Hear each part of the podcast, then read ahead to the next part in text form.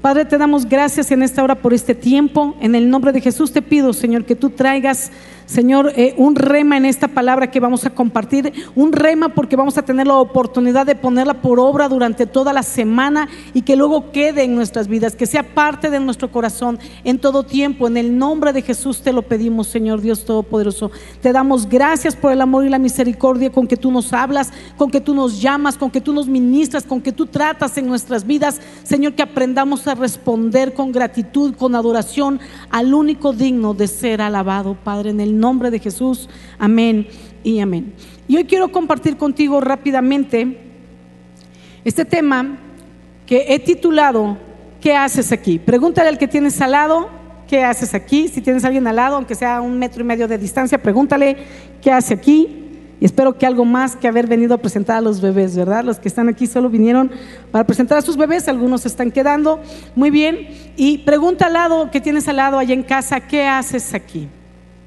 Y luego vamos a hacer algo todavía, vamos a añadirle nombre. ¿Qué haces aquí, Sandra? Ahora pon tu nombre. ¿Qué haces aquí? Muy bien. Ahora, más adelante vamos a, contestar esta pregunta, ¿verdad? Y em, yo quiero que podamos em, venir a la, palabra en primero de Reyes, capítulo 19, versículo 1 al versículo 18. Primero de Reyes 9, del versículo 1 al versículo 18, yo te lo voy a ir explicando, no lo voy a leer todo por el tiempo, ¿verdad? Eh, hemos tenido una, una bendecida y larga presentación de bebés que yo sé que ha sido de mucho, mucho, mucha bendición, pero tenemos que ir cuidando los tiempos. Entonces, voy no a no a, leer todo el capítulo y luego explicarlo, sino que te lo voy a ir explicando mientras lo vamos leyendo. ¿Qué es lo que está pasando aquí? Aquí podemos ver entonces, podemos darnos cuenta que eh, es la historia de Elías. Dice, Elías huye a Oreb, al monte Oreb. ¿Qué es lo que está pasando aquí? Es la historia de Elías, te decía que huye a Oreb. Oreb es conocido como el monte de Dios. Y Elías está huyendo al monte de Dios porque Elías había matado 450 profetas de Baal que profetizaban mal sobre el pueblo de Israel y que daban culto a dioses ajenos, que daban culto a Baal por indicación de Jezabel, que era la esposa de Acab rey de Israel. Efectivamente, Acab, rey de Israel, se había casado con una mujer que no pertenecía al pueblo de Dios y se había inclinado a los dioses de esa esposa. Por eso Dios enseñaba al pueblo y nos sigue enseñando a no unirnos en yugo desigual. Y esta mujer venía de una descendencia de brujos y de adoración a, Baal, a Baal que era, que era un ídolo perverso. Y entonces, eh, esta, esta, esposa de, de, mm, se me fue el nombre de mm, Acab, esta esposa de Acab, comienza a llevar al pueblo de Israel a la adoración total a Baal. Jezabel provocó el exterminio sistemático del culto y la adoración a Jehová y en cambio propagó el culto a Baal Mercat en Israel. Y eso está en Primero de Reyes 18, estamos ya en el 19 para que tú puedas leerlo con más detalle, yo voy avanzando. Pero junto con esta situación tan crítica por la que el pueblo de Israel estaba pasando, Dios se provee de un profeta que no tiene como una entrada así triunfal, ni un origen, simplemente aparece de repente en la historia y así, pero de una manera gloriosa y triunfal Dios va a cerrar con la vida de Elías. ¿verdad? Este profeta es Elías. Elías tiene seis ciclos y apariciones en la Biblia, ¿verdad? Como profeta para contrastar esta situación en la que se encontraba el pueblo de Israel, la situación de idolatría que los había llevado a romper inclusive el pacto que tenían con Dios, que habían hecho desde sus antepasados en el monte Oreb, en ese mismo monte, en el monte Sinaí, ¿verdad? A través de Moisés. El pueblo había hecho un pacto de consagrarse para Dios. Dios solamente sería su Dios y ellos serían su pueblo si guardaban los mandamientos y los estatutos que Dios les había dado. Esto sucedió en el monte Sinaí y ahora estamos viendo que, que esta historia se va también a desarrollar en el mismo monte Sinaí, en ese lugar, en ese lugar de pacto. Sabes, eh, con excepción del último ciclo de Elías, te mencionaba que son seis, no los voy a mencionar ahora los seis por el tiempo, pero de esos cinco apariciones, de esas seis apariciones que Elías tiene, eh, la excepción de la última, que es cómo Dios lo toma para llevarlo a su presencia, que es una manera espectacular y que solo lo hizo con él, ¿verdad? Eh, las cinco primeras maneras que podemos ver de estos cinco, cinco apariciones de Elías fue se refieren básicamente al choque entre la adoración a Jehová y a Baal. Mientras Jezabel movía al pueblo para adorar a Baal y ya había quitado la adoración a Jehová, Elías se levanta de parte de Dios para empezar a restaurar la adoración a Jehová en su pueblo como debía de ser. Dios está dispuesto a recuperar la adoración de su pueblo, a perdonar a su pueblo, a levantar a su pueblo y para ello va a usar al profeta Elías. Amén. Esa es la función de Elías como profeta en la Biblia. Ese es el trabajo que hace, que la Biblia nos enseña. Era la restauración de la adoración y también del gobierno que regía al pueblo de Israel, que en ese entonces era el gobierno basado en la escritura, un gobierno, el modelo de adoración y gobierno que regía al pueblo de Israel en ese entonces, ¿verdad? Era el modelo conforme a Moisés donde los sacerdotes gobernaban, donde la ley de Jehová en la Biblia era la ley y los mandamientos de los hombres para vivir eh, de una manera santa, de una manera bendecida, de una manera que tuvieran paz entre ellos. Y todo esto estaba siendo quebrantado por Jezabel, porque aunque el rey era su marido, ella era quien gobernaba detrás de él. ¿Sabes? Pero eh, hoy en día nosotros estamos, Él está restaurando, Elías, esta adoración, volviendo al pueblo, al corazón de la adoración, al enfoque en la adoración a Jehová nuevamente a poner los ojos en la palabra, a poner su fe, su confianza, su oración y su clamor en Jehová, el único Dios todopoderoso, y a darle adoración al único que era digno también.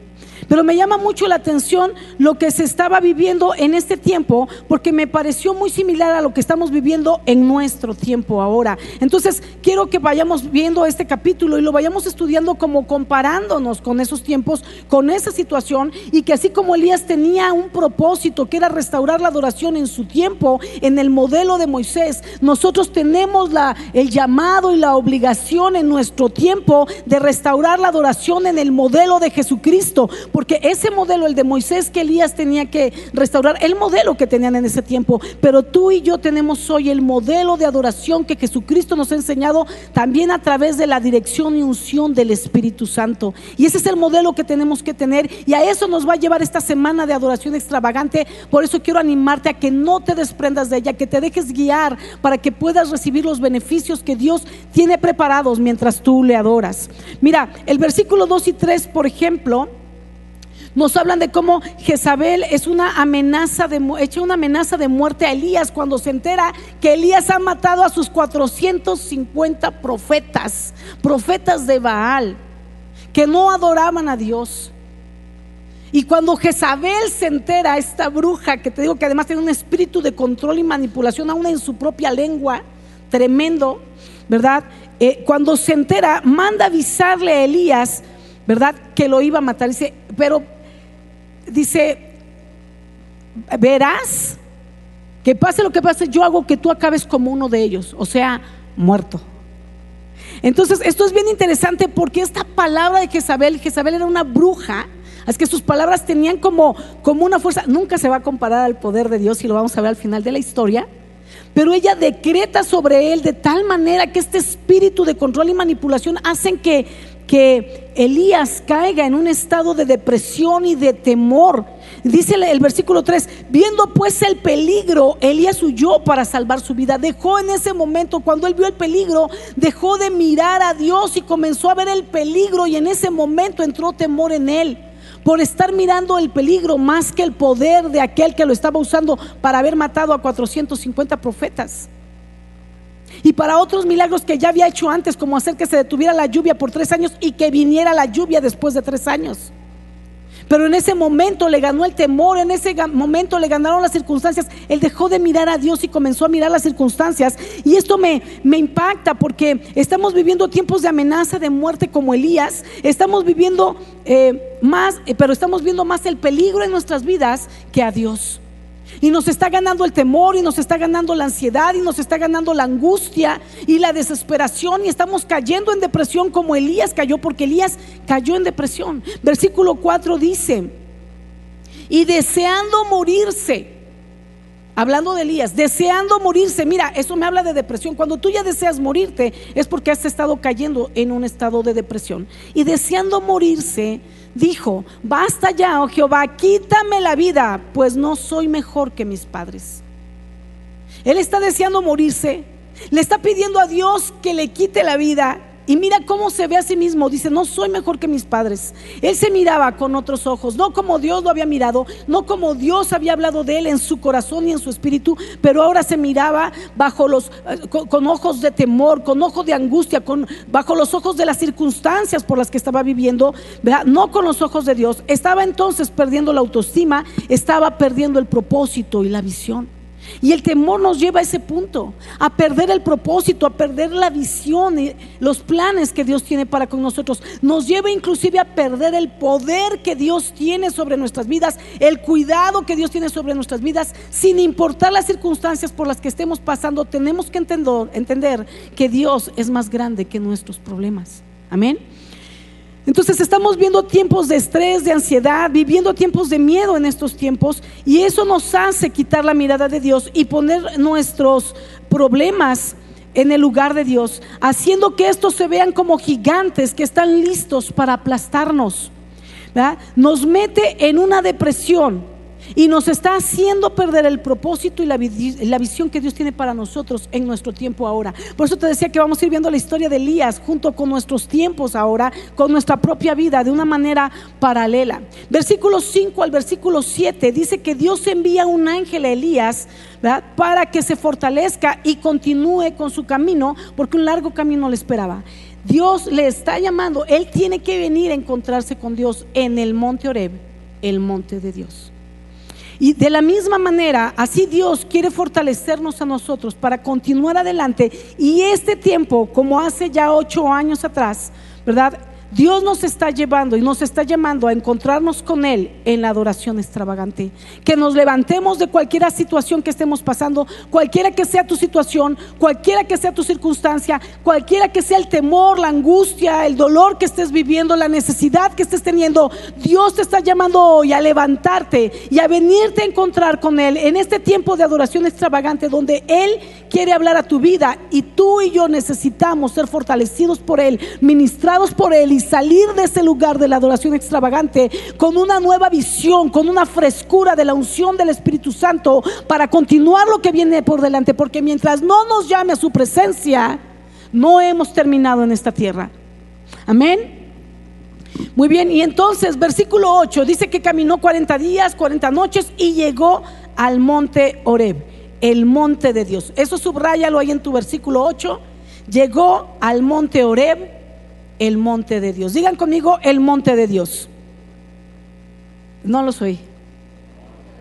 Ay, pensé de momento que decían el desierto, ¿sí? con el desierto. El monte de Dios, amén. Como su casa, como un lugar de morada de Dios. Que ahora nosotros sabemos que su casa es nuestro corazón. Aquí es donde Él habita. Esta es su habitación, amén. Entonces, así Dios nos quiere fortalecer, te decía, pero también debemos venir a esta adoración extravagante que es nuestro monte de Dios. Es el lugar donde podemos encontrarnos con Él, hablar con Él, oír su voz, entender los planes y propósitos, que nuestras dudas sean aclaradas, nuestros temores sean disipados y podamos levantarnos para continuar con lo que ha de venir. Versículo número 9 dice que se metió llegando al monte de Dios, se metió una cueva. Mira, como escondiéndose. Y vino a él palabra de Jehová, el cual le dijo. Y yo te animo a que puedas subrayar este versículo 9 y versículo 10. Y versículo 9 y 10, te doy tiempo en lo que lo subrayas, yo agarro aire. Dios le hace esta pregunta tan intensa a Elías. Elías estaba escondido porque querían matarlo. Y Dios le pregunta, ¿qué haces aquí, Elías? Y ese es el tema de nuestra enseñanza. ¿Qué haces aquí, Elías? ¿Qué haces? Y yo no sé si le preguntaba, ¿qué haces aquí en el monte? ¿En mi monte santo? ¿O qué haces aquí escondido en una cueva? No sé cómo estés tú. Si tú estás ahí, en el lugar de su presencia, o vas a ese lugar para esconderte de tus temores, o ni siquiera vas de camino a esconderte por lo que estás viviendo. Pero sabes, dice en el versículo 10, y subráyalo, que él le respondió. He sentido un vivo celo por Jehová, Dios de los ejércitos, porque los hijos de Israel han dejado tu pacto, han derribado tus altares y han matado a espada a tus profetas. Y solo yo he quedado y me buscan para quitarme la vida. Ese era el motivo por el que él estaba ahí, en el monte. Y sabes, eh, Sinaí, el monte de Dios, fue el lugar, te decía en un principio, donde el pueblo de Israel había entrado en pacto con Dios, guiados por Moisés cientos de años atrás y Elías subía ahora al mismo monte de Dios, a este mismo monte Sinaí, para decirle el celo que sentía por el, por el pueblo que había dejado el pacto. El monte Sinaí era un lugar de consagración. Era donde el pueblo se había consagrado, ahora el pueblo se había alejado y Elías viene al mismo monte de consagración, al monte de Dios, para decirle, el pueblo ha roto el pacto. Y tengo un vivo celo, me duele el corazón por lo que han hecho y tres cosas, tres cosas subrayalas con otro color dentro de lo ya subrayado, ¿verdad? Tres cosas que le dolían en el corazón, tres cosas en las que, en las que el pueblo había dejado a Dios. Mira, te lo voy a decir. Subráyalo ahí en el versículo 10. Han dejado tu pacto, eso es lo que había hecho el pueblo, y yo quiero que tú puedas meditar porque acuérdate que vamos paralelos a la enseñanza. Has dejado tu pacto. Esto quiere decir que se habían apartado del pacto de Dios, o sea, se apartaron de Dios. Dentro de ti piensa si en este paralelo estás igual que el pueblo de Israel. Déjate tú que como Elías, él no se había apartado, pero como el pueblo. ¿Te has apartado de Dios? El punto número dos era que han derribado tus altares. Y esto habla de hijos de Dios que han derribado su altar de adoración a Dios. Tenías tu tiempo con Dios, tenías tu devoción y tu adoración con Él cada día y ahora lo has dejado. Has derribado el altar de la adoración a Dios, el único digno de ser adorado. El punto 3, han matado a espada a tus profetas. Y sabes, en el Antiguo Testamento lo que el pueblo tenía como palabra de Dios eran los profetas. Dios daba palabra al pueblo a través de los profetas y ellos habían matado a sus propios profetas. Esto quiere decir que estaban matando la palabra que Dios tenía para ellos. Era como mato a tus profetas porque no quiero oír, no me interesa saber lo que tú tienes para mí, no quiero oírte. Y yo no sé si te ha pasado también como el punto 2, el punto 3, que te has apartado de la palabra que te has enfriado de vivir la palabra y de ponerla por obra en tu vida. Y lees la palabra, pero está como muerta para ti, porque te has enfriado. Has matado a los profetas de Dios. Has matado para nuestro tiempo la escritura y no le has permitido que se haga vida en ti. Porque no te conviene. Porque no conviene a tus planes. Porque quieres hacer como bien te place, como hacía el pueblo de Israel en este tiempo. Y entonces nosotros no tenemos que ir hasta el monte Sinaí, ¿verdad? Para encontrarnos con Dios, como te decía, ya que ha sido Dios quien se ha acercado a nosotros por medio del sacrificio de Cristo y Jesús nos abrió el camino al lugar de su presencia cuando rasgó el velo en el templo después de ser crucificado. Él ha abierto el acceso para que tú y yo podamos buscar de Dios, para que podamos acercarnos y llegar hasta su santa presencia donde Él quiere hablar a nuestras vidas. Nuestro tiempo de adoración extravagante nos llama, nos atrae a su presencia para encontrarnos con Dios y entrar en pacto con Él cada vez que vengamos a su presencia. Podemos entrar en pacto, podemos oír su voz hablándonos, podemos oír su voz guiándonos. Y luego mira el versículo 11. Dice que Él le dijo, y yo te animo a que subrayes el versículo 11 porque está impresionante. Eso es el centro de nuestra enseñanza, versículo 10, versículo 11. Y aquí vemos la respuesta de Dios en su monte santo para Elías. Le dijo Elías, sal fuera y ponte en el monte de Jehová. O sea, ya estaba en el monte, pero dice, sal fuera. ¿De dónde? De la cueva donde se había metido. ¿Sabes que cada vez que tú y yo tenemos problemas, Satanás, y lo puedes ver en muchas ocasiones en diferentes hombres de la Biblia, que se metieron en cuevas para esconderse. Cada vez que pasamos una aflicción, Satanás es un maestro para abrirte ahí de una manera espiritual, una cueva donde refugiarte, una cueva donde comienza a decirte, hey, no tengas temor, ven, mira, he abierto una cueva, ven y métete, aquí vas a estar seguro, aquí nadie te va a encontrar, de aquí nadie te va a sacar. Vente, yo sé lo que estás pasando, yo entiendo tu dolor, yo entiendo tu angustia. Ven y métete a esta cueva. Este es un lugar de refugio para ti. Pero yo te quiero decir que esa cueva es una puerta falsa, un lugar donde Satanás te va a atrapar y te va a hacer cautivo y no te va a dejar salir de ahí. Ese es el lugar cuando entras a la cueva, es cuando te estás metiendo en tu depresión, cuando estás ensimismado en tus problemas, en angustias, en tus dolores. Todo gira en torno a ti todo se trata de ti, pobrecito de ti, pobrecita de ti, ¿por qué me tocó a mí? ¿Por qué me pasó a mí? ¿Por qué lo estoy viviendo? Y entonces Él te encierra en esa cueva donde no puedes ver más que a ti mismo y lo profundo de tu dolor. Y nadie te va a sacar de ahí, porque lo único que Él se va a encargar que puedas ver es tu dolor. Tu dolor, tu dolor y tu dolor. Tu angustia y tu preocupación. Y nunca saldrás de esa cueva. Metiste un pie dentro pero sabes que no sé cuál sea tu circunstancia y si te encuentras dentro de una cueva, porque por error y una mala decisión te metiste en ella creyendo que dentro te ibas a refugiar, encerrarte en ti mismo, en tu dolor, hasta superarlo tú solito. Pero nosotros no superamos solitos nuestros dolores y angustias, necesitamos del Dios Todopoderoso. Pero yo te digo, si estás dentro, hoy el Señor te dice a ti como le dijo a Elías, sal fuera y párate en el monte del Señor. Sal fuera y párate en el monte. Dile al que tienes al lado, hermano, hermana, padre, hijo, madre, sal fuera de esa cueva y párate en el monte del Señor.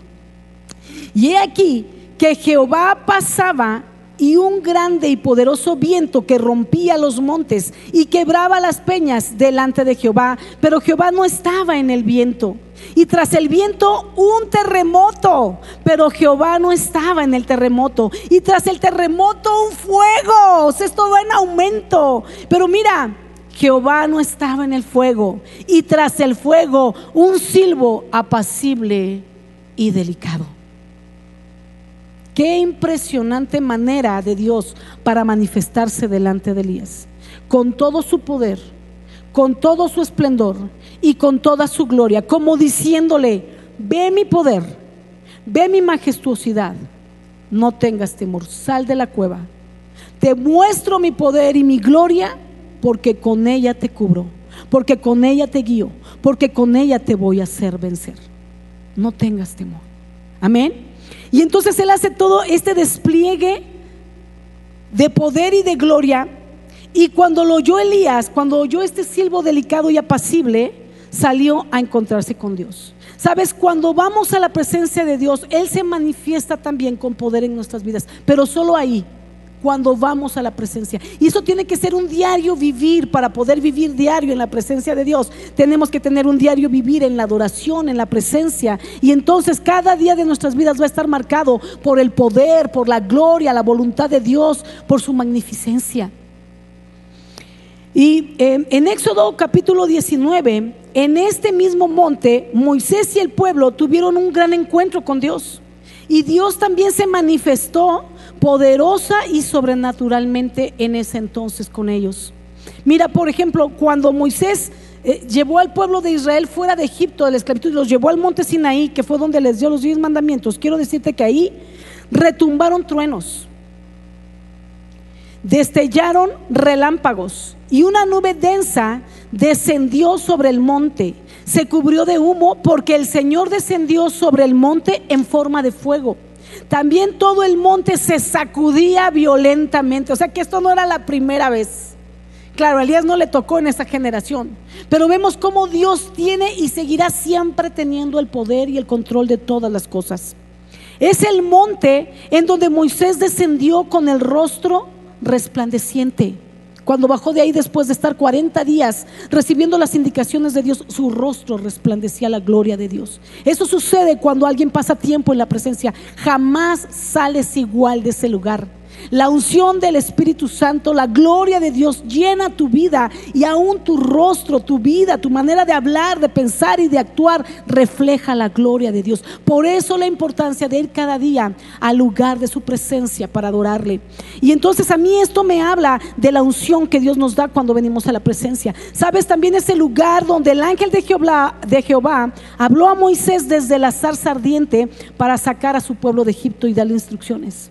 Fue ese mismo monte. Y sabes, esto me habla de propósito. Es cuando venimos a la presencia de Dios a buscarle en adoración, donde Él también nos muestra cuál es nuestro propósito. Y esto está en Éxodo 3, del 1 al 10. Un año después de haber tomado a, Moisés para darle las indicaciones y sacar al pueblo, un año después el pueblo estaba libre de Egipto. Llegó a Sinaí libre de Egipto, Éxodo 19.2. Y esto me habla de libertad y un nuevo comienzo. También ahí es donde pactaron ser un reino de sacerdotes y una nación santa. Eso pactó el pueblo con su Dios. Y esto me habla de santificación y de llamado. Es en ese monte cuando estaban con Moisés donde Dios da la ley a Moisés y esto también nos debe dejar ver, ¿verdad? Cómo Dios da instrucción y dirección cuando vamos a su presencia. Vinieron, perdón, en ese lugar vieron la gloria de Dios. Éxodo 24 del 9 al 11. Y esto habla de que Dios se nos revela en su presencia y nos permite ver su gloria, nos permite ver sus planes, nos revela su corazón. Es ahí también donde Dios dio la ley a Moisés, él ya lo mencionaba. Vieron la gloria de Dios, es donde celebraron la primera Pascua fuera de Egipto, números 9 del 1 al 5. Dios nos lleva a cosas nuevas y a entender más profundamente las cosas del reino. Cuando venimos en busca de su presencia, él se nos revela como Él quiera, como Él le plazca o según nuestra necesidad. Como un poderoso viento puede mostrarse a nuestras vidas. Un monte, un viento, perdón, que derribe nuestras montañas, que derribe nuestros obstáculos. Toda situación que esté atormentado tu vida, Él puede venir como un viento recio y llevarla lejos de tu vida. Cuando tú vienes a buscarlo en la presencia, en adoración. O puede venir como un terremoto que nos sacuda y que nos despierte a sus propósitos. O puede venir como un fuego consumidor que consuma el pecado, que quite la maldad de tu vida y que también prenda un fuego de pasión ardiente por las cosas santas, por las cosas que agradan a Dios, por las cosas que Él ama. O puede venir también como un viento delicado, como un silbo apacible para ministrar nuestros temores, para ministrarnos y llenarnos de su paz sobrenatural o de una manera nueva, diferente, según le plazca, porque tiene cuidado de ti. Él se va a revelar a ti según le plazca y según sea tu necesidad. Yo, yo meditaba y pensaba, decía, ¿por qué no un viento delicado, y un silbo delicado y apacible? ¿Por qué ahí? ¿Por qué no en fuego? ¿Por qué no en el temblor? ¿Por qué no, por qué en un silbo delicado y apacible? Yo pensaba quizá porque él estaba tan abatido en angustia y en temor, que en esos momentos lo que él necesitaba era el silbo delicado y apacible de Dios. No sé lo que tú necesites, pero sé que sea lo que sea, si tú te dispones tu corazón para venir a la adoración extravagante, buscarle de todo corazón, Él va a venir a ti en la modalidad que Él quiera para llenar lo que tú necesites, para ministrar tu vida, para saciar tu corazón, para encontrarse contigo y que tú vivas la experiencia de encontrarte con Él y nunca más vuelvas a ser el mismo. Para que cuando termine la adoración extravagante salgas de ese lugar como Moisés bajó del templo, reflejando la gloria de Dios. No saldremos igual de su presencia si vamos con un corazón sediento de Él. Y luego versículo 13 y 14 dice, después de este poderoso despliegue de poder, Dios le vuelve a hacer la misma pregunta a Elías. Mira, le hace la pregunta, Él le da la respuesta ¿Te acuerdas los tres puntos de por qué el pueblo se había apartado y por qué buscaban para matarlo? Le da todo un despliegue de su gloria, de su poder y le vuelve a hacer la misma pregunta. ¿Qué haces aquí, Elías? Yo me esperaba que la respuesta de Elías fuera diferente después de haber visto la gloria de Dios. Sin embargo, la respuesta de Elías es la misma, idéntica, hasta las mismas comas. He sentido un vivo celo por Jehová, Dios de los ejércitos, porque los hijos de Israel han dejado tu pacto o sea, su relación con Él, han derribado tus altares, o sea, ya no le adoran y han matado a espada a tus profetas. La palabra ya no está en ellos. Y solo yo he quedado y me buscan para quitarme la vida. Pareciera que después de todo lo que de lo que vio del poder de Dios no hubo un cambio de mente o un propósito en Elías, ¿verdad? Al estar en el monte de Dios, aún tenía el celo por Dios, sí, pero también tenía el mismo miedo de que lo mataran. Como si haber visto el poder de Dios no alcanzara para cambiarle, pero no es así. Porque sabes, a veces cuando venimos a buscar de Dios, en ocasiones pareciera que, no pasó nada. Hemos estado adorando y como Dios no me dijo nada, Dios no me habló, Dios no me mostró, Dios no se manifestó. Y pareciera que, que cuando oramos o cuando leemos la palabra o cuando adoramos al nombre de Dios no pasa nada. A veces sucediera así y tú te sientes el mismo como Elías le estaba pasando aquí. Dijo exactamente lo mismo antes de ver la gloria de Dios y después de verla. Pero lo que sí te puedo decir, puede ser que tú sientas lo mismo. Pero quiero decirte que los ámbitos espirituales ya no son iguales después de que el Señor haya recibido tu adoración. Nunca las cosas serán iguales porque has despertado el poder y la gloria de Dios y las cosas se están moviendo a tu favor espiritualmente. Amén. Mira, eh, Dios va a obrar a tu favor. Hay un despliegue de su poder. Es activado este despliegue de su, de, su, de su, poder a favor tuyo, a favor nuestro, y comienza a operar en nuestras vidas, aunque no lo veamos. Solo de repente, día con día, vemos que las cosas comienzan a acomodarse, que las cosas comienzan a cambiar, que las cosas comienzan a sentarse, y eso es porque Dios está ahí. Amén. Versículo 15 eh, al 17. Y Jehová le decía, vuélvete por tu camino por el desierto a Damasco Después de todo esto que vio, le dice, vuélvete por el camino, por tu camino, por el desierto a Damasco, y llegarás y ungirás a Asael por rey de Siria, a Jehú ungirás por rey de Israel, y a Eliseo para que sea profeta en tu lugar. Cuando yo leí esto, yo dije, híjole, ya lo desplazó, ¿no? Así como, a ver, papaste para allá, ¿no? Si no puedes, hay otro que quiere, ¿no? Pero no, Dios no estaba haciendo eso. Y ahorita lo vamos a ver. Y el que escape de la espada de, de Asael, Jehú lo matará. Y el que escape de la espada de Jehú, Eliseo lo matará. ¿Qué está haciendo Dios? Dios está eh, dándole nuevas fuerzas para vencer el temor y le está añadiendo una nueva misión. Vete de regreso, vete de regreso por Damasco y vas a ungir a este rey, a este otro rey, a este otro que va a ser tu discípulo y profeta, que va después a ocupar tu lugar, lo vas a mentorear pero te voy a dar tres más para que te ayuden en el trabajo. Sabes, es interesante porque Dios le da dos reyes y un siervo profeta para que le ayuden a proseguir la obra. Sabes, no estaría solo en el proceso. Dios guardó la vida de Elías. Jamás que sabe lo pudo tocar. Mató a sus enemigos usando a estos reyes y usando al profeta Eliseo y le mostró que era tan valioso lo que Elías había hecho para Dios, que le enviaba gente para terminar lo que él había empezado.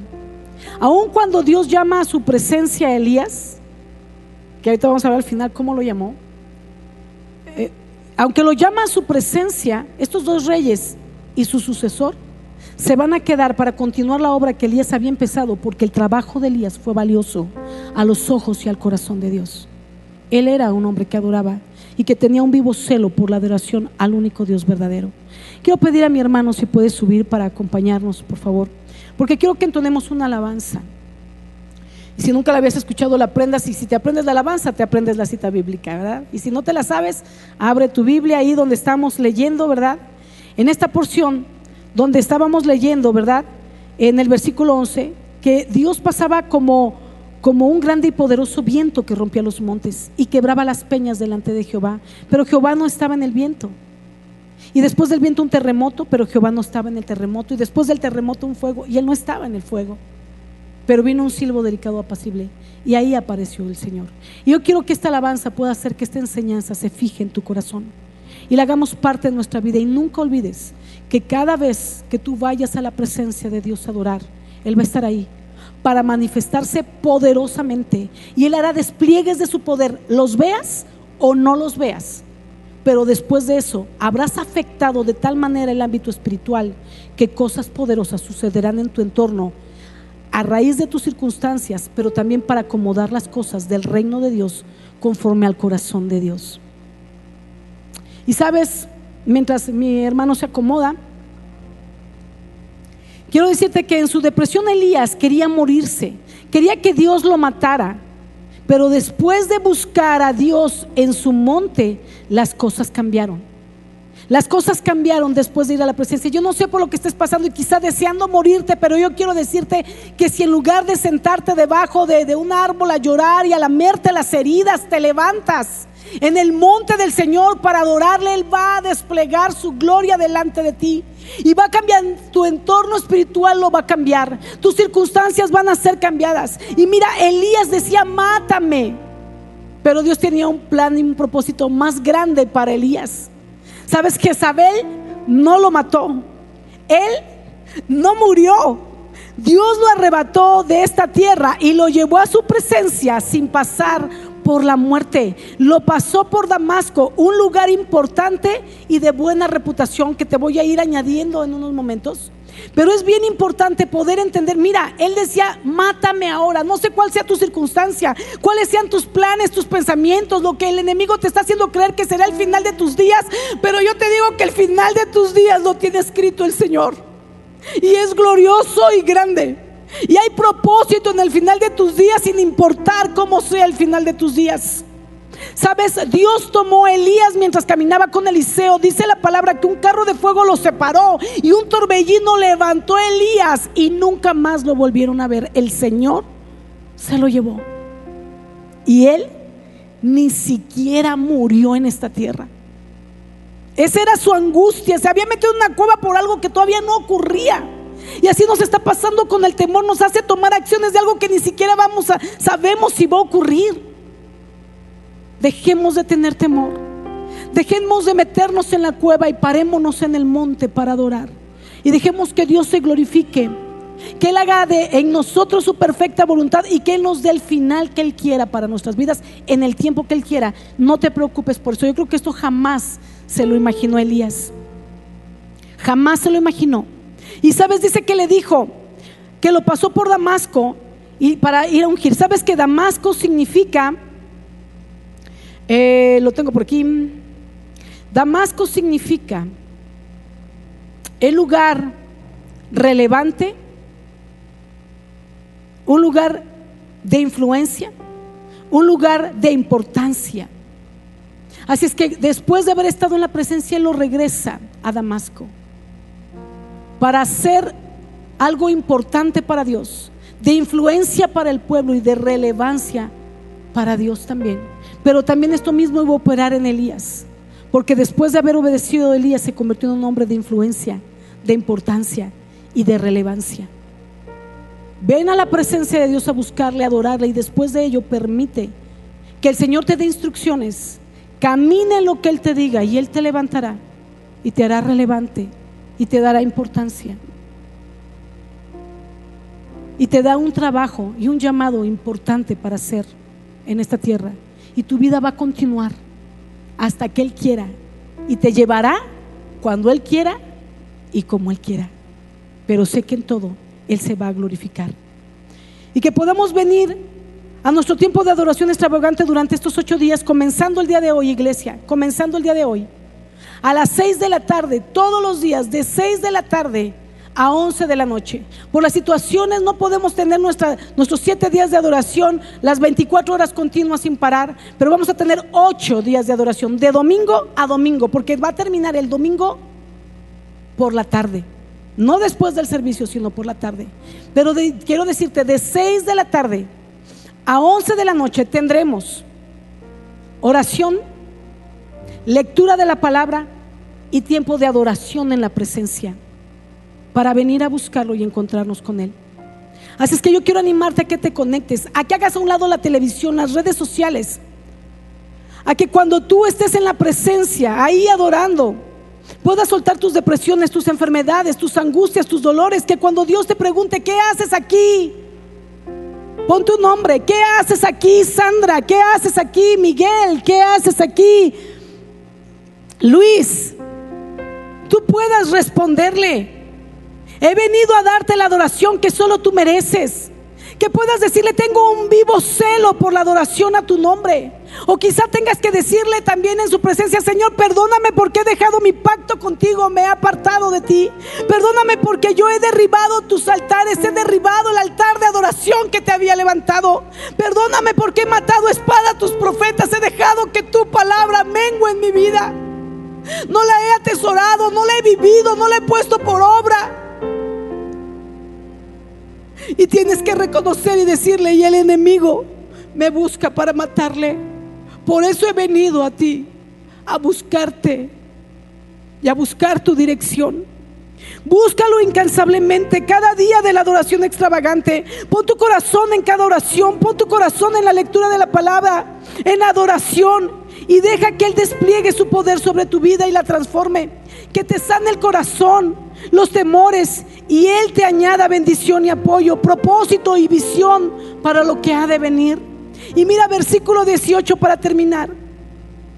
Nos muestra, nos muestra qué importante es volvernos al corazón de Dios.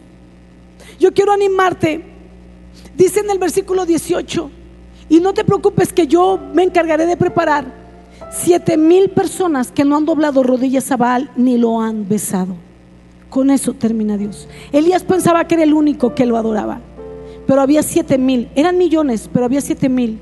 Un remanente fiel que se había guardado de no caer en idolatría, de no apartarse de Dios. Que tú y yo podamos a través de la adoración extravagante levantarnos y ser de ese remanente fiel. Si no habías, si has permanecido, deja que la adoración te siga llenando. Y si te habías apartado, que la adoración extravagante sea tu monte, ese monte de Dios donde te levantes y vengas a formar parte de ese remanente fiel. Y que diga, Señor, no vuelvo a doblar mis rodillas, ni mi corazón delante de Baal, delante de nada que me aparte de ti. Este va a ser un tiempo justo donde sí nos vamos a apartar, pero de los 450 Baales. Este es un tiempo de adoración extravagante donde vamos a matar los 450 profetas de Baal. Perdón, dije 450 Baales. 450 profetas de Baal que hay en tu vida. Quizá haya más. ¿Qué son esos Baales que te distraen? ¿Qué son esos Baales que te quitan el tiempo de Dios, que te quitan el corazón para Dios, que te quitan la adoración a su nombre, que te quitan el tiempo para meditar en su palabra. ¿Cuáles son? Esta semana entrégaselos. Y no permitas que la tele, las redes sociales, los amigos, los comentarios, los likes, el YouTube, el live, el Twitter, el, el TikTok, que son los baales que te han llevado a hacer idolatría y apartarte de Dios, aparten. Más bien este sea un tiempo que rompamos con esos baales, que matemos esos baales de nuestra vida y nos volvamos de todo corazón a Dios. Y después de los ocho días de adoración extravagante, permanezcamos en el monte santo de Dios. Quiero que podamos alabar al Señor ahora. Escucha esta alabanza, porque no sé cómo, pero sé que si le buscas, Él se va a manifestar con poder en tu vida.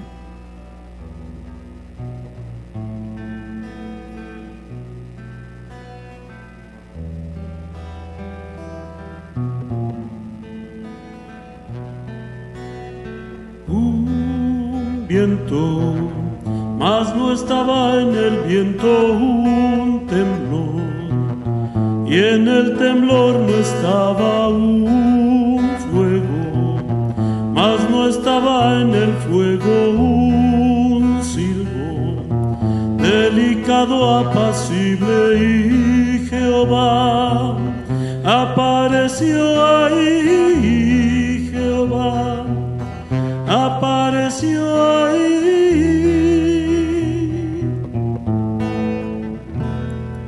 Quitaré tu corazón de roca y te daré un corazón de carne y me serás. Y me serás por pueblo y yo seré. Y yo seré tu Dios y haré que guardes mis preceptos y pondré mi Santo Espíritu en ti.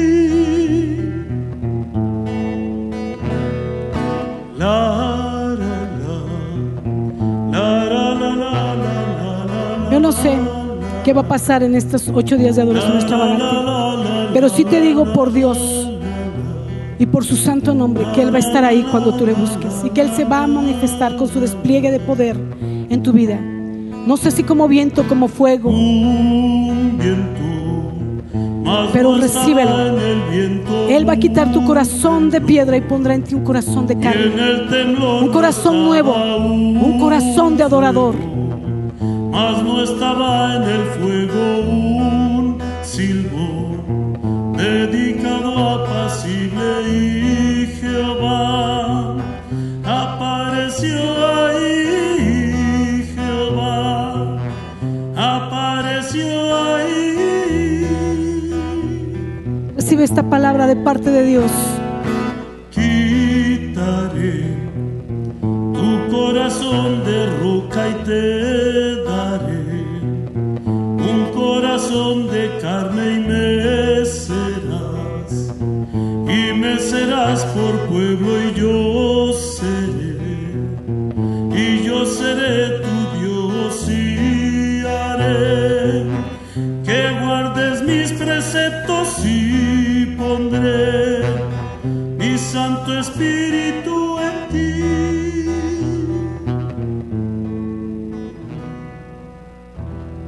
Señor, te damos gracias por esta palabra, Señor, porque la tomamos, la creemos, Señor, y la desatamos en la vida de cada uno de tus hijos.